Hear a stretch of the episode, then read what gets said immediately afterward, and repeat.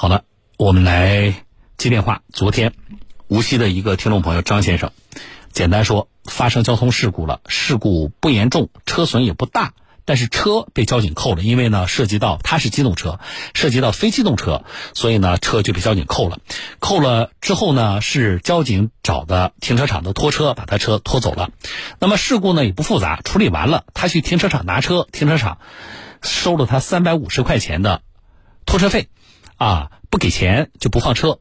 他为了拿到车，他就把三百五交了。交完之后，他拿到车了，他又去找停车场，因为他是我们老听众，说我们节目告诉大家，这个钱不能收，一分钱都不能收。他又找停车场，结果沟通无果，停车场就是不退。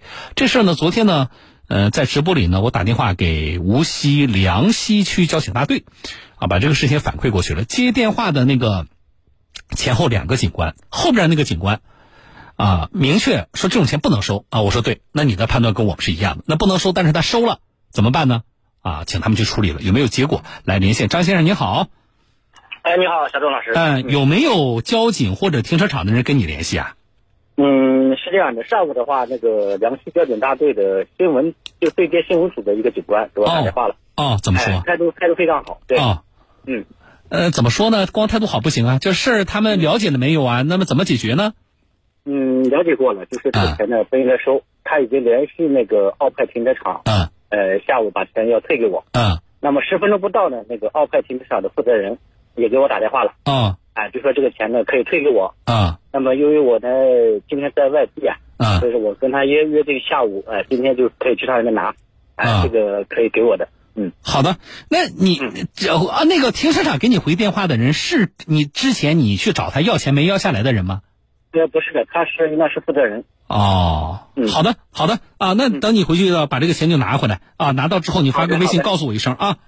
好的，好的，谢谢周老师。哎，不谢啊，好好，再见。嗯嗯，再见，再见。好，然后我要说一下，无锡梁溪区交警大队也有人给我们回电话，哎，回电话那个警官姓什么？姓周是吧？啊，编辑告诉我姓周，一位周警官给我们回的电话，啊，也确认了这个事情。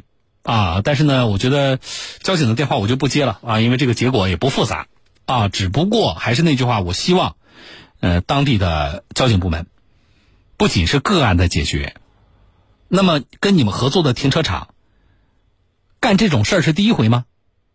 怎么保证他以后也不敢干这些事儿了呢？不敢乱收费了呢？我觉得交警部门要对他提一些要求啊。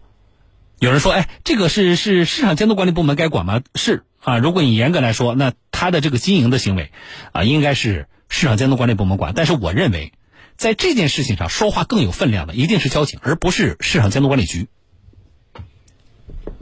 啊，你想承揽我交警队的业务，那么你就老老实实的、规规矩矩的。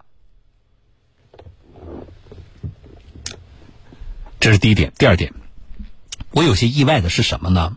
就是我昨天说完这件事情之后啊，咱们昨天不是又接了听众电话，又接了那个交警的电话吗？好多人跟我反映同样的情况。那么我的意外有两个层面：第一，不能收的钱为什么这么多地这么多地方在收？这是第一啊，我的第一个层面。第二个是，就这个事儿，我做节目。过去的怎么说？往前数个三年四年，一直在跟大家说，大家要知道这个钱是不能收的。有人敢收，那么你交了钱把车拿回来，你就去找处理的那个交警队把钱再要回来。结果，我我已经说过很多次了，对吧？结果昨天好多的听众跟我说说，哎呀，我被收了六百，我被收了四百，啊，然后哎呀，我这个看来我也被坑了，我之前都不知道，好多人表示不知道，这个也是我比较意外的。啊，就是这个事情，媒体实在是说过太多。不仅我在说，我了解我的同行，就其他呃电台帮助你们、帮助大家维权的这些这类节目的主播也一直在说这个事情。啊，结果你们怎么还不知道呢？啊，这类节目多听好不好？多听江苏新闻广播，多听小东有话说，有帮助的啊。